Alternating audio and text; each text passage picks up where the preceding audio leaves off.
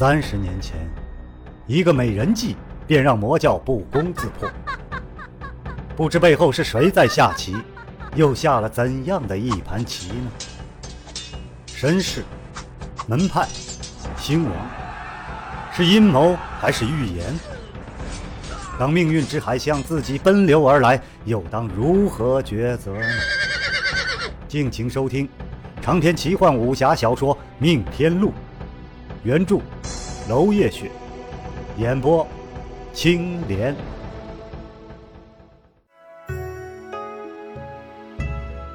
第二十五章，同事操戈。天空一道紫电，奔雷落下。冷风四涌，萧建成多日郁郁的心终于晦气一扫而空了。正所谓踏破铁鞋无觅处，得来全不费工夫。萧剑尘破颜一笑，疾步追上林军，一言为定啊！我送你上船。萧二公子在。林军突然提高声音，一字一句朗声道。三日脚的解药，在城东十里一处土地庙中。庙前一棵红枫。萧二公子，这便是我给你的第一道试炼，请约上三五好友前去取药吧，不用陪我了。这声音震彻方圆一里，萧建成不仅一愣。只闻得头顶劲风几道，显然还有其他人也过去了。萧建成心下一凛，阁下不愿意暂留一会儿？林君笑了，谢兰环都不是我的对手，你如何留我？试炼是你自己选的，请吧。好，有种！哎，这一路我一定帮你恳求龙王爷保佑。你先管好自己，先别死了，失了我的约。宋叔叔、梁叔叔，我们走。承蒙贵言，后会有期。语气当中似有揶揄，又似全然真心。主仆二人就不再理会酒楼众人，大摇大摆从容离去。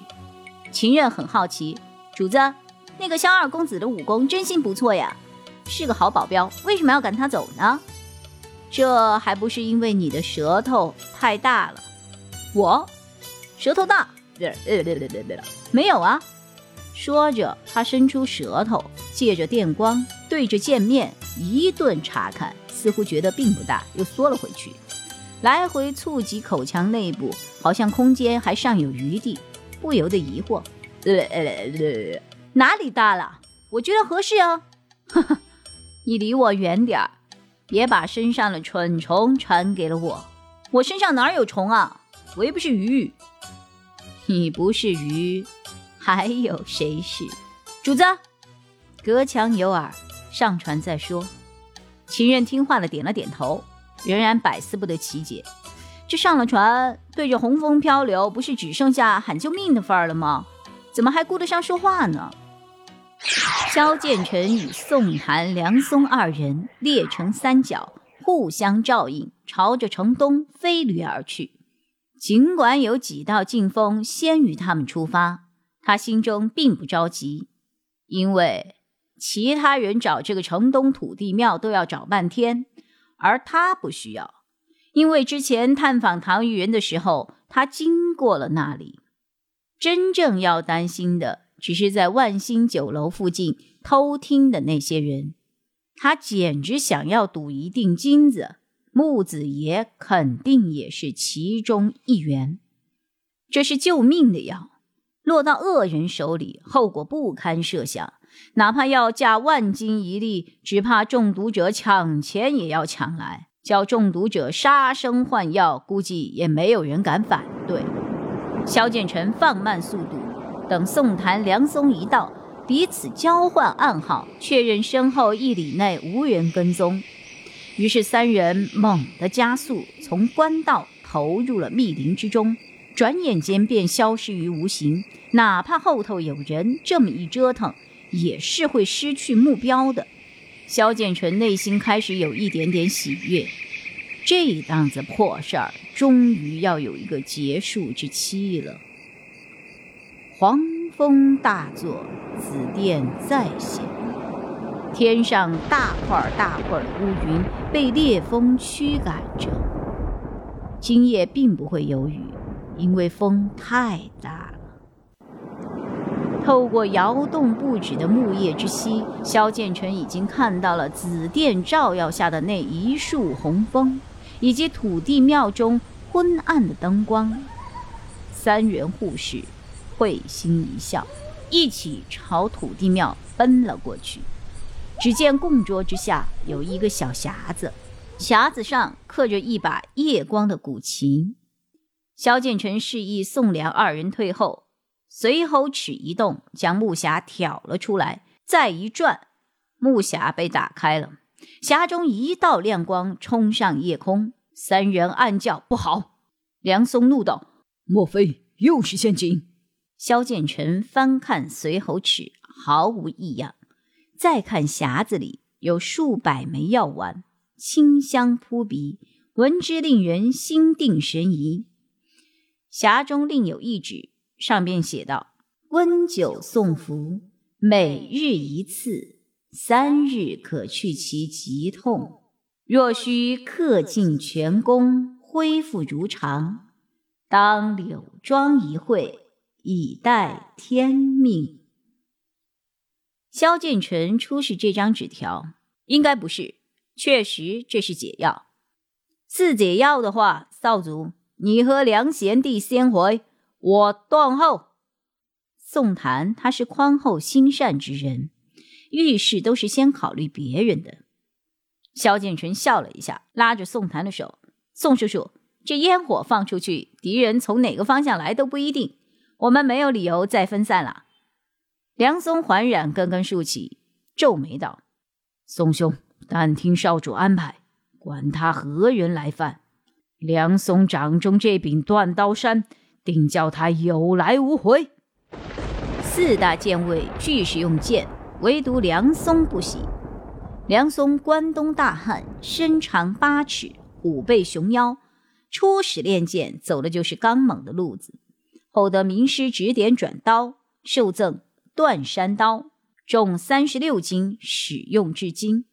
与之不同，宋檀圆润和蔼，白面长须，掌中之剑柔而不弱，两人的武功路数正好互补。只听得暗器破空之声，数点明晃晃的火焰直射过来。三人跃开，就见数点火焰与一面铜制的令牌同时着地，在地上形成了一个圣裁令。只不过这一次围绕在令牌周围的是真正的火焰，直热炫目，照的令牌上的“圣”字格外清晰。一声冷笑，木子爷从树后走了出来。嗯嗯，萧公子果然不负众望，请了魔教的朋友拿了解药过来。那在下念及昔日之谊，无视萧公子的通敌之嫌。还请萧公子将解药交给我，救武林同道于水火。这一身紫衫，贵气十足，面上是胜券在握的微笑，火光焰射之下，还真的是笑得流光溢彩。放屁！梁松是个火爆的脾气，忍不住开口就骂：“武林同道，哀嚎了整天，不见你来，现在。”哼倒是来抢功了！你盛裁风，贤弟息怒，听少主安排。宋檀长眉拧紧，挡住了梁松。萧剑成心里也不是滋味，心想：木子爷果然是躲在一旁做壁上观，是祸就避开，是功就抢夺，简直就是阴险小人嘛！也不知道他的名头是哪儿来的，但他面上却笑道：“小弟久闻穆圣使盛名。”一直想向穆圣使讨教几招，还望穆圣使成全。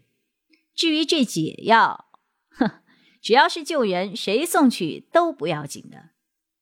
言语之意，竟是想与木子爷单挑决胜负。木子爷手中捻起了一根箭筒，俊脸露出了莫测的微笑。萧公子，穆某虽然只带了这几位副使，但只要掌中的凌霄圣剑一发，天下正道见凌霄圣剑，当群起而击之。请问萧公子，我若令人在你那位魔教朋友身边发上这么一支凌霄圣剑，你的朋友还能有全尸吗？你萧剑成涵养再好，也气得说不出话来。宋梁二人互望一眼，各自兵器半出。哼，你有没有想过，我那位魔教朋友也许只是故布陷阱呢？给的可能也是毒药哦。萧剑尘突然说出了一长段话，同时右掌一翻，掌中又多了一把折扇，貌似下一刻就要摇扇微笑了。然而宋梁二人知道，那不过是随侯尺的尺匣。随侯尺的尺匣外观看上去像一把折扇，颇有迷惑性。萧剑成闯荡江湖数年，随侯池很少亮出，不少人还以为他不用兵器，还有人以为他用的是铁骨扇，就是因为这个原因。木子爷不慌不忙，这一点不劳萧公子担心。那万兴酒楼的老板也不干净，正好拿他试毒，他试过了没事，再给诸位豪杰也不迟。说着，掌中用力，天月剑一寸寸从剑鞘中挺出，紫光耀目。兵刃在手，随时出击。长篇小说《命天录》今天就为您播送到这里了，明天同一时间，敬请继续收听。